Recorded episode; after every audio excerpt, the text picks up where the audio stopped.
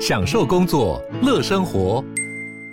就算不在办公室，也能从容应对线上会议。HP Dragonfly 透过专业的 HP Presence 设计，内建降噪及会议快速键，搭配清晰的 Bang & Olufsen 音效，增强音讯及视讯功能。HP Dragonfly 顶级商务笔电，采用 Windows 11专业版，让您在会议中享有最佳的视觉和听觉品质。热门财经议题，即时投资快讯，焦点新闻话题，陈凤欣与您同步掌握。欢迎收听《财经起床号》。Hello，各位听众，大家早！欢迎大家来到九八新闻台《财经起床号》节目现场，我是陈凤欣。每周选书早起读书，为大家介绍的是八旗文化出版社所出版的《我们为何吃太多》。谈的，其实我觉得谈的就是我们怎么样子在维持体重的同时。维持健康，寻求一个健康的体态哈。那么在我们现场的呢是大家非常熟悉的，那但是呢他现在呢是在初日诊所的院长宋燕人宋医师。我们为何吃太多？哈，这个大概是现代人十个人有九个人要问的问题。我们先用一句话来介绍这本书。这本书是呃，作者叫做 Andrew Jenkins 了哈。那我先整理了我，因为这句话有点久，有点长，所以这本书怎么介绍呢？它是一本作者从这个代谢手术的经验啊出发，因为他是一个代谢手术的医生，他碰过很多的这个这个呃肥胖的患者，超级大胖子，他就发现说，其实这些人都在诉说同样的故事。因此，他就回头去看这件事情，他就回顾了从人类的演化过程到这个营养、生物化学、内分泌学，最后去探讨到基因，甚至最后还到达所谓的表观基因的表观遗传学。然后呢，综合这些学问之后，他自己提出了一个所谓的代谢学，也就是学者有点像作者有点自创代谢学这样的一个呃总的概括他的理论，用一个非常深入浅出的方法。举出各种的案例与故事，同时去比喻，让我们去了解为什么他这样子描述。但是在这些描述的过程当中，他也穿插了很多的呃实际的论文来支撑他的这个这个论点。那因此最后就生动地解释了一个我们非常古典的一个肥胖理论，叫做体重设定点。那等于赋予它一个现代的意义。那我觉得，即使对我像一个啊、做肥胖医学有一段时间的人。看到这本书还是得到很多的启发，所以我会认为它是一个可以为任何一个呃为肥胖所苦的人士，或者任何想要帮助肥胖者减重的人，医生也好，营养师也好，应该要去读的一本书，因为这里面提出了很多新的观点，值得我们呃好好的去学习。如果我们觉得我们自己好像胖的不健康，或者是就算我不是胖的，但是我都很担心我的健康的话。我觉得这本书都给了我们很多的重要知识啊。那但当然，就是说对我来说，它很有说服力。嗯。但我就很想问宋医师，以你专业的医师的角度来看的话，嗯，他有说服你吗？他有说服我，因为他的理论我也我也在用，也就是设定点理论是被大家遗忘很久的一个呃肥胖医学的理论，因为它不好解释。嗯。那而且用这个解释的方法会让人家很沮丧，就是说。因为我们的设定点太高，所以其实减肥是无望的。哦。但是你如果用反面的角度来看，如果设定点我们可以想办法去控制它，嗯，或者把它调到一个地方的时候，它其实不容易发胖。设定点的概念就是说，这个是在在二次大战后做的一个实验之后有这样的一个想法，就是当时把一些先是用找一群学生，请他们迅速的减重，然后观察他们恢复正常饮食之后的体重变化。结果大部分的人呢都会回到正常的体重，但是因为大学生很难控制他的食物，所以那个结论不不明确。后来呢，真正的实验是有一个人叫做 Ansel Keys 啊，来我们如果做这个低碳饮食，现在回过头来都会觉得 Ansel Keys 是我们的罪魁祸首，因为他 他当初提出了很多理论，导致我们现在很多食物的问题。那我们且不管，但是他当年做了一个非常有名的一个 Minnesota 的叫明尼苏达饥饿实验。哦，对，他找了一群监狱里面的人，让这群监狱的人里面在在短短的时间之内。吃大量的食物，让他们一天吃到八千到一万卡，嗯，很迅速的增重大概百分之二十五，然后又想办法让他们在很短的时间之内吃回他正常的餐食，结果这些人胖了几公斤之后，很快的在短时间之内又回到他们的设定点，结果然后再让他们饥饿大概好好好几个礼拜的时间，让他吃极低热量饮食，体重降低百分之二十五，再喂给他们正常的饮食之后，他又回到他们原来的体重点，所以他就用这个这个实验来讲出，好像人体有一个自动的调节体重的机制，让你不会变太胖，也不会变太瘦，因此我们有个体重设定点。可是这个设定点现在为什么现在不好用？是因为你现在看到的人是不断的变胖，就感觉上面好像人生很无望，是不是？我天生体重设定点就是设定的这么高，我再怎么减都是没有用的。我觉得比较让现在的这个呃减肥的工作者或者我们这些肥胖症的医师比较少去用这个点的理论，是因为似乎看不到那个设定点的存在，嗯、因为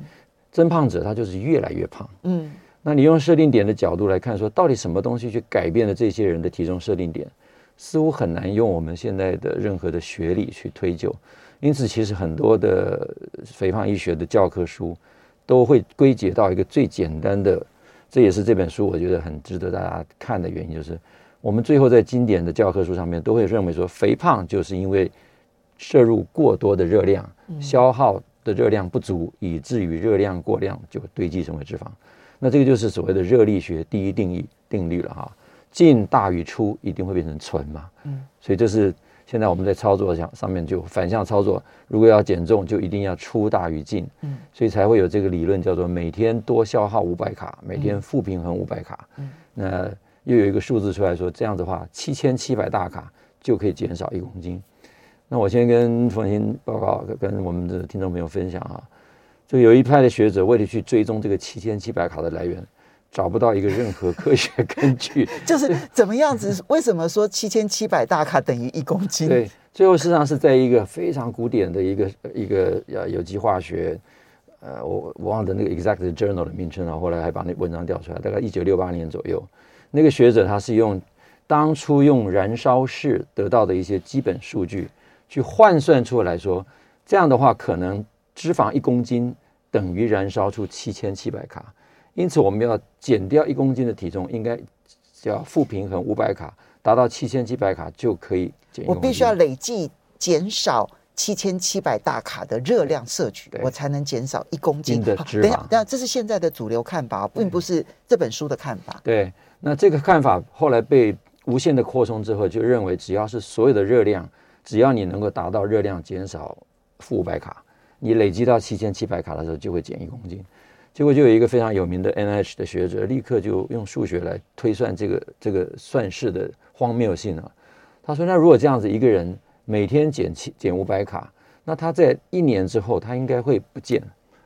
嗯，因为你的体重几乎可以减光光啊。对对，但这件事情从来没发生过。对，所以他第一个就提出这个谬论。第二件事情是在现实生活当中，他发现其实根本就没有这样的一个。”一个状况出现，对，没有一个人真正在减七千七百卡之后，可以很精准的算出一公斤的体重。对对，所以这里面的荒谬性，这也是这本书的作者非常呃有趣的，就在第一章也提出，他实际上也提也引的这个数据啊，也我就说这个作者他是一个外科医生，那他其实可能也没有去深究这个七千七百卡，他就在这书里面先引用了这个数据。呃，我个人对这个数据的引用，我我我本来一开始看到这段的时候，我有点不想看这本书，我觉得这个是一个热量论者啊，跟我现在的理论很不一样。可是因为为了奉新要要要要要要谈这本书，我就很咬着牙把它看完。可是我看到第三章之后，突然就觉得这个作者其实是有见地的，对，他用有很多的比喻之后，其实说服了我的很多的观点啊。那其实所以他并不是热力论者，他不是热力论者。这个这个我要立刻先、嗯、先对先回过头来讲，就是他虽然把热力学的第一定律放在那边，因为他觉得这句话容易让人懂。嗯，可是它的第二个定律实际上是说，我们人体其实存在一个调节的机制，他认为叫做负回馈机制。他举的例子其实还蛮有趣的啊，他就说我们这个呃。呃，怎么讲？哎，我突然忘了他他的他他举的例子是什么？他的负回馈用的是呃一哦体温的调节啦。嗯嗯。它基本上就是我们水分的调节。水分的调节就是我们从来不需要因为饥渴、水分不足而去调节说我们要吃多少水。那我们不会因为喝太多水而变变得水中毒。嗯，我们人体自然有调节水量的这个机制。当你渴的时候，你就会找水吃；你觉得你你不渴的时候，你不需要水分的时候，你就不会喝水。嗯，那理论上我们应该也可以在这个角度上面，当你饿的时候，就是你身体真正真正需要热量的时候，你会去摄取；当你吃够了，应该自然停下来。嗯，可是现在很多的肥胖者，他所看到他那些肥胖者，他他他就说他他到卡达去看到那些阿拉伯人。桌子上一堆的食物，吃完之后他还要再吃一堆，他几乎吃了十个人份的食物。对，他现场看到，他现场看到，他就觉得说这这里面一定出了一些理论上的问题。对，嗯、好，所以我们刚刚讲啊，就是说这一位这个詹金森詹金斯医师呢，他非常的有趣，嗯、他其实是动手术的人，是，但是因为他接触了太多的这种需要动手术的大胖子，听了他们的故事之后。觉得跟现在流行的一些这种观点，主流的医学观点好像不太一致，所以呢，他就回过头来从头去研究。当然，现在主流都认为因为吃太多，所以变太胖。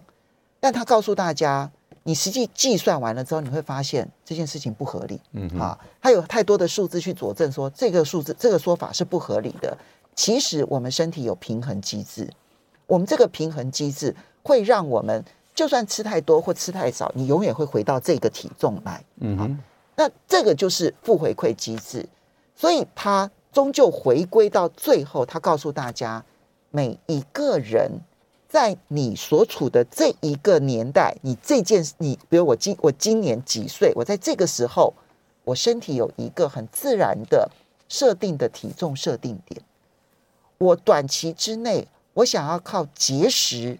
然后来脱离这个体重设定点，然后减肥。对不起，你很快就会回来。是。然后呢，就算我偶尔吃太多，但是我只要稍微的，就是回到正常的饮食之后，我的体重也会很快的回来。那关键点就在于，现在那这个体重设定点到底出了什么问题？为什么有些人会变得那么肥？哈，这就是大家要问的问题。接下来，这就是宋医师讲说，从第三章开始呢，詹金斯医师就让他这样子眼睛一亮的很多的地方，就是会影响体重设定点的原因，看起来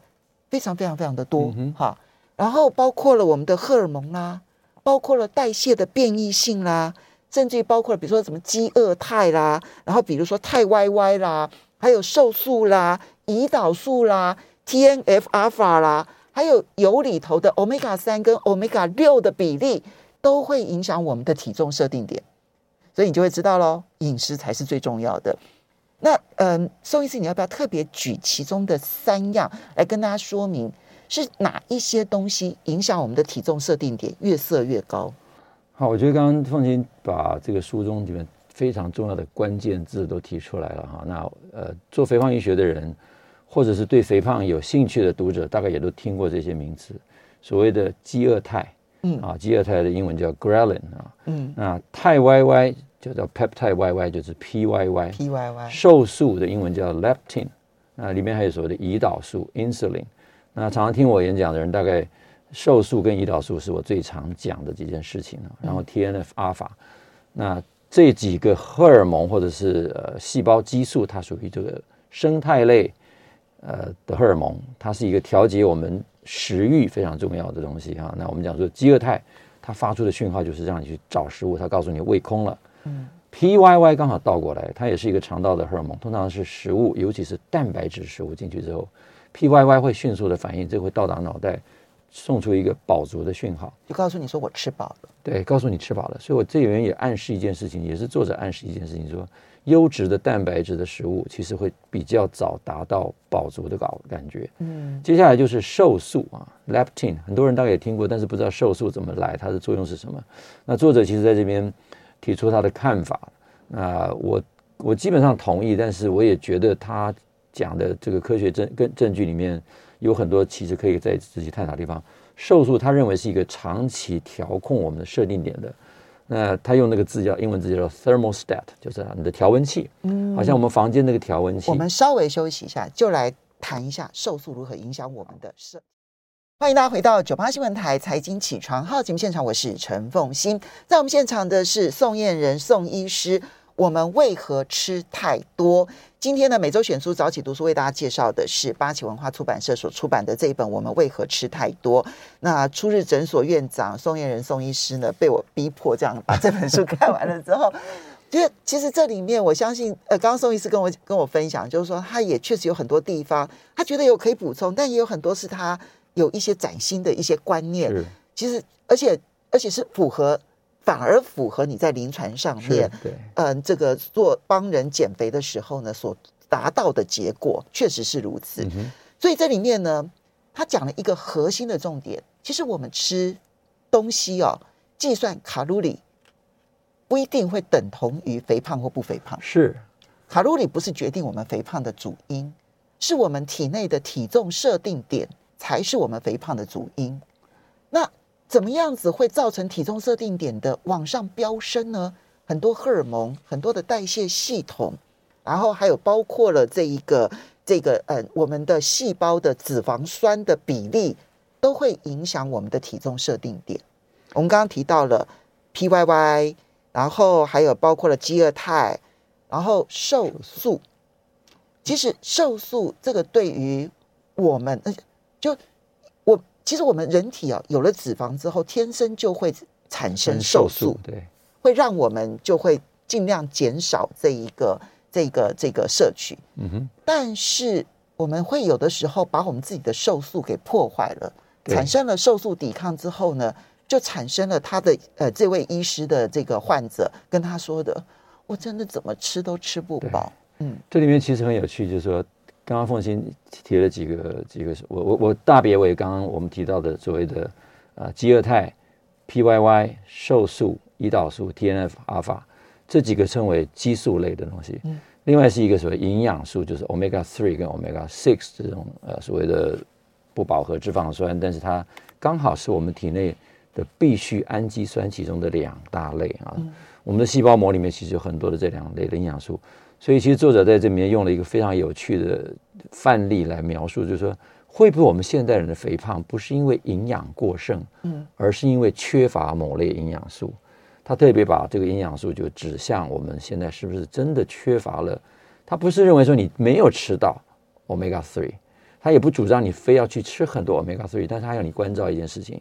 古时候的人跟现代的人中间的 omega three 跟 omega six 的比例。嗯，跟我们现在吃的食物的比例差很多，所以这里面就出现两个观点。第一个观点就是我们的调节食欲的这个荷尔蒙是不是出了问题，导致于我们的体重设定点被破坏了。第二件事情就是是不是我们的这些营养素的摄取的变化，这只是其中之一，还包括他用历史的纵深来描述从一九五零年代、七零年代到九零年代到现在饮食的变迁，尤其是政府。在指导人民吃东西这件事情上面，历史上从来没有这件事情。但是在一九七零年代，美国国会通过了饮食金字塔，他认为这个是人类浩劫的开始，就是说由政府来指导人民吃饭，其实看到的是恶果。但是为什么现在政府不放手啊？嗯，那我先简单讲，就是说刚刚瘦素这件事情，刚刚凤琴也提到，瘦素是由我们的脂肪组织所产生的一种荷尔蒙，照正常的生理的作用，在我们吃完东西。合成的脂肪之后，它应该送出一个 leptin，送出瘦素到脑袋，讲说我的油表就是我的存量够了，对，你可以暂时不用再存，油箱加满，油箱加满了。那等到你的脂肪开始消失的时候，理论上你这个油箱空的时候，瘦素应该送个讯号，要开始去补充油箱了。可是这件事情的有趣的地方，就是在 leptin 瘦素被发生的一九九零年代。那发生的人，这个呃，发现的人就叫 Frederick Freeman 哈。那这个人他当初发现 leptin 的时候，其实成功的治疗了几个他当时看到的确身上出现 leptin 这个基因出问题，导致他身上缺乏瘦素的人。这些是天生基因缺乏。对，天生基因缺乏的人的确会不断的吃，因为那些人永远吃不饱。他从婴儿时期开始就要不断的喂食，他那个父母亲可能都会觉得很痛苦，说这个孩子发生什么事？等到这个孩子长大一点的时候，他自己会去把冰箱的东西吃光光。仍然胖，那可能会在六个月大的时候体重就会到达二十九公斤，到七八岁的时候就已经到达九十公斤。可怜的孩子。那结果呢？这这个他们就找到这样一个一对兄弟啊，结果就打上瘦素之后，很快的不到一年的时间，才到六七个月时间就恢复了体重。嗯，也就是他食欲恢复了，体重恢复了，leptin 恢复了。于是 leptin 就被很多的药厂拿去当做药品来打在这些肥胖者的身上，发现完全没用。嗯，然后再仔细去追踪，又收集了一大堆肥胖的人回来检查他们血中 血液里血液里面 leptin 的数量，发现大部分肥胖者 leptin 都是增加的。嗯，也就是说，肥胖者其实不是因为缺乏了瘦素以至于他肥胖。以至于他食欲增加，而是他的瘦素到了脑袋下视丘的时候，他没有讯号了，不作用了，他的讯号出了问题了。那这个讯号为什么会出问题？他就归结到下面几个原因。第一个，TNF 阿法，这是一个当肥胖细胞在过度肿胀的时候会发出的一个发炎讯号。这个发炎讯号会导致我们的 sensor，就是脑袋里面的这个瘦素的受器，就是 leptin receptor 发生的。感应不良，嗯，因此就出现第一个讯号，叫做瘦素阻抗。瘦素阻抗之后呢，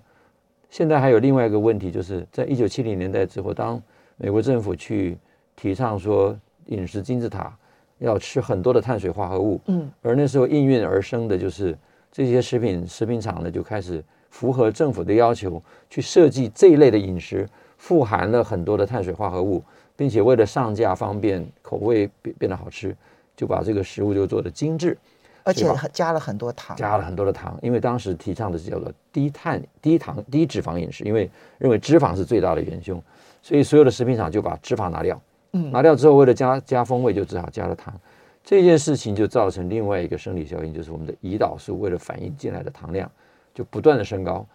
瘦素不断升高，造成脑袋的这个所谓的瘦素阻抗，而。胰岛素的升高也会造成阻抗，这件事情事实上，我觉得他在里面还讲了很重要的观点啊，就是为什么东西会让这个阻抗发生？他认为呢，就是细胞膜上的这些接受器出了一个讯号的问题，而这个讯号的传导，他他就开始讲说，会不会是因为我们缺乏某一些营养素？嗯，他就很巧妙的去引用了一些文章，这也是我看这本书里面觉得哦，还挺新鲜的一个想法，就是。他认为 omega 三跟 omega 六的比例在细胞膜上改变了之后，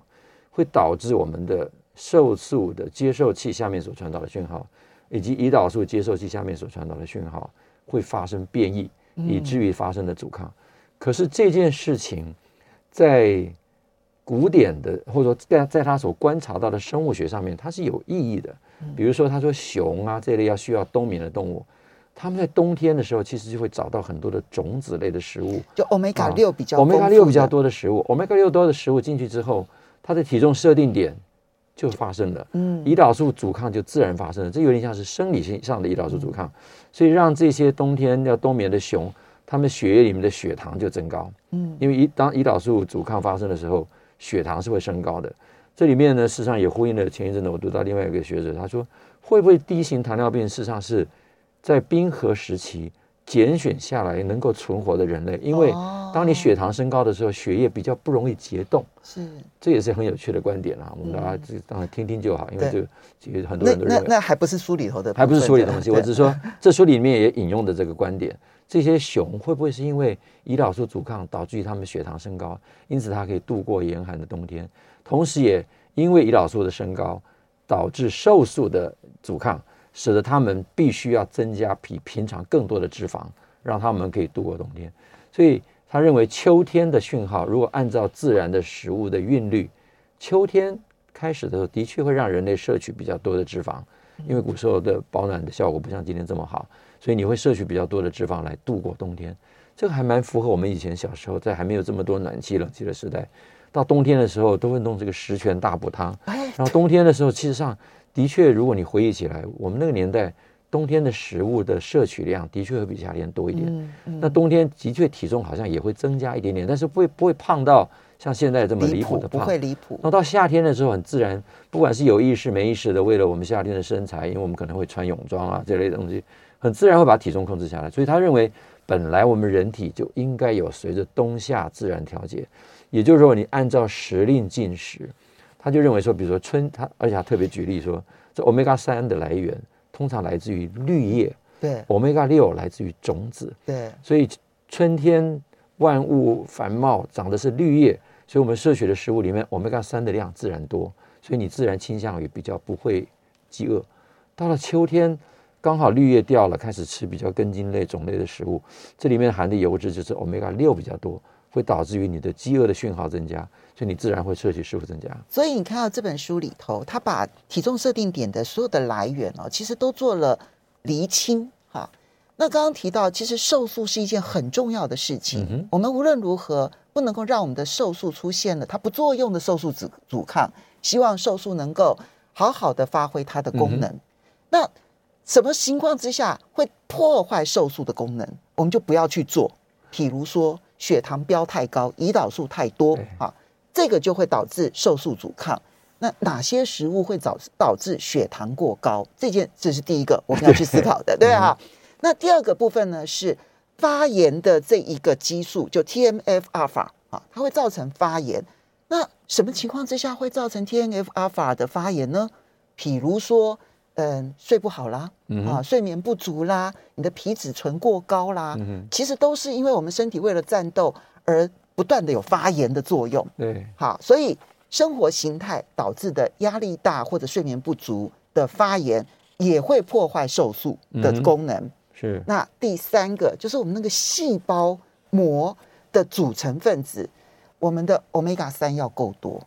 我们的 Omega 六要降低。好，那刚刚讲这三件事情呢，除了行为上面，就是你要好好，其实运动也可以降低压力啦，也可以减少发炎。然后好好的运动就是适当的运动，而并不是过激烈的运动。那睡眠充足之外，吃对比吃少。更重要，对，所以 我们现在要进入广告了。接下来，作者提出了减肥的五大步骤，而且是保证让你健康减肥的五大步骤。第一个步骤呢，要你要吃多一点，怎么回事？我们休息一下，马上回来节目现场。欢迎大家回到九八新闻台财经起床号节目现场，我是陈凤欣。每周选书早起读书，今天为大家介绍的呢是八旗文化出版所出出版社所出版的《我们为何吃太多》。我觉得看完了之后呢，其实，呃，就算没有营养师来教你怎么吃，我们大概都能够判断吃什么是对的。所以呢，这本书有一点跟传统的减肥节食的书很不一样。第一，它反对节食，他告诉你节食绝对会越节越胖啊，所以千万不要节食。然后第二个是重点不是量，重点是品质。嗯哼，你要吃对食物，其实你就会逐步降低你的体重设定点，而你的体重设定点只要往下降，你怎么吃都不会胖。啊，你会自然的感觉到饱了，你自然而然的会觉得饿了，然后你自然而然吃的东西是够量的，然后营养是充分的。所以，嗯，在我们现场的是初日诊所院长宋燕仁宋医师，作者呢，当然这一部分，因为他是开刀的医生嘛，好像、嗯、他不是 不是像宋医师一样，是帮助人们逐逐步的改变饮食之后来减肥的医师，所以他这部分呢也提出了五项建议。嗯，这五项建议，我们呃先来简介绍一下这五项哈。第一个就是吃多一点。吃多一点哈。第二个，睡多一点。对。第三个叫做回复你的细胞状态。对。第四个叫做锻炼肌肉。第五个叫做减少胰岛素的分泌。对。哈，这里面当然，嗯，好好睡觉，这个毫无疑问的都会这样子建议。嗯、适当的运动也都会这样的建议。对。可是我们先从第一步骤开始。好。吃多一点，这怎么回事？第一个，他认为啊，食物当中的这些所谓的热量。绝对不是一个我们可以感知的东西。他认为呢，要有效的去呼唤我们刚刚讲的几个重要的生理讯号：瘦素、胰岛素、PYY 啊这些东西。认为第一个，每天要定时的吃三餐，要多吃高脂肪、高蛋白、低碳水化合物的早餐。第三个技巧是要自己煮饭与准备食材。那他的他花了相当长的篇章在描述说，当你自己煮饭的时候，会让你的生活习惯跟你对食物的了解。跟你发生对食物的情感了，他就会觉得这样这样的一个做法。第四个特别讲，他避免吃糖、小麦、玉米跟果汁。小麦他特别强调，他特别要吃。对对，他特别强调小麦在经过这么多年来，尤其是经过我们现在的基因转植以及选植之后，的小麦是完全不一样。古时候的小麦是非常高大，不太容易采集的。现在的小麦都是矮种小麦。这个矮种小麦事实上是这个内容物跟它里面所含有的营养分，有部分实际上是对人类啊、呃、有相当大的，很容易造成发炎。对，尤其它里面的一些所谓的麦角蛋白这些东西哈。那说呢，他认为吃一点点心都没有关系啊。所以这个是呃跟很多的减肥法很不一样的一个概念，就是我们所有的减肥法都认为一定要少吃多动。嗯甚至有很多的很多的现在的网红啦、网红医生们啊，都会去强调，最终最终所有的减肥法，你会去看都是热量的限制。所以回归一句话，就是少吃多动。这句话我其实从头到尾都会反对，因为我自己过去做少吃多动，我自己也是个胖子。我少吃多动了二十年，从来没瘦过，所以我其实可以做一个见证者。少吃多动真的不是方法。你们要去找十年前的宋医师的照片，才会知道他以前的身材。那现在绝对是标准型男了。这个减肥这件事情，有对很多人来讲是是一生的置业，反反复复那个减重，我想很多人都很痛苦。那提到第二件事情，嗯、呃，宋医师，我这边我们补充一点，嗯、就是说他特别强调要吃高蛋白、高脂肪，但是。低碳水化合物的食物，对，所以虽然说要多吃一点，可是吃的内容物很重要。嗯、这个高蛋白质刚刚有提到，就是有那一个就是 PYY，嗯、就是你一定要吃蛋白质的东西，PYY 的作用才会好，而 PYY 才会告诉我们吃饱了。对，也就是我们的饱足感的来源呢、啊。很多人都认为是要把胃撑到机械系的撑饱才会达到饱足感。嗯可是我相信，在各位去吃牛排，或者是你去吃 buffet 的时候，你在吃到那个 roast beef 的时候，很多人其实吃完 roast beef 很不容易再想去拿第二块。也就是那个 roast beef 当它进到胃里的时候，它在瞬间达到的那种饱足的讯号，会让你觉得你一时之间不会想再去拿第二块。我以为是我吃腻了，结果很多人认为是，其实腻那种感觉，腻其实就是一种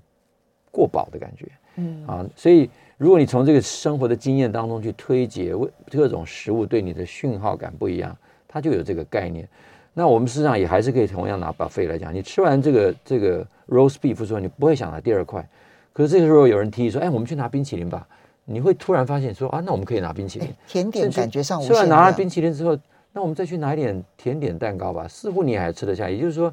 甜点蛋糕这一类的食物刚好送的讯号，事实上是一个完全不同的讯号。实际上，作者在这里面也有提到，这类的讯号刚好送到的是我们的所谓的内生性的吗啡类的这些东西，包括另外一类，就是他特别讲，omega six 的油脂是一个天生的内生性的的脑内啡，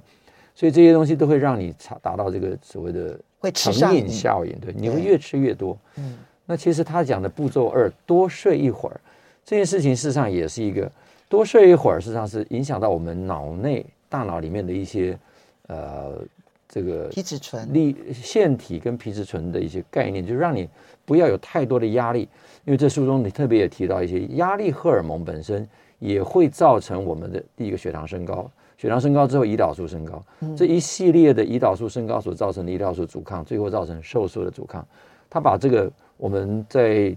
一九九零年代提出所谓的设定点理论之后，很多后续的研究的内容。通通再把它都回到设定点理论去解释的时候，嗯嗯嗯、突然发现，其实我觉得他最厉害的地方是，他也可以把设定点点理论讲得活灵活现，用这些我们比较现代的可能被单独拉出来的理论而斗在一起。就是我不懂科技，我不懂医学的人，我完全看得懂。嗯哼，是一个蛮厉害的说法。那他第三点所谓恢复你的细胞状态，我也觉得非常有趣，就是说。他认为古典的时候，我们古人的细胞的细胞膜上面的结构是欧米伽六跟欧米伽三的比例差不多在一比一到一比四之间，就是三跟六的比不会六高太多。可是我们现代人的食物，因为我们吃的食物三跟六的比例实际上是一比十六到一比六十这么多，所以你的细胞膜改变了。虽然这这点我不太能够有实验的证据来直接检查，但是我基本上同意我们现在这边是。食物是有所偏斜的哈，所以如何吃到更多的 Omega 三？但是这里面很重要，就是不只是要大量的 Omega 三，你还同时不能有大量的 Omega 六，对，因为他们会同时去抢占位置。你吃了过多的 Omega 六，你吃再多的 Omega 三都没有用。就是说，所以我吃鱼油定是没有用的，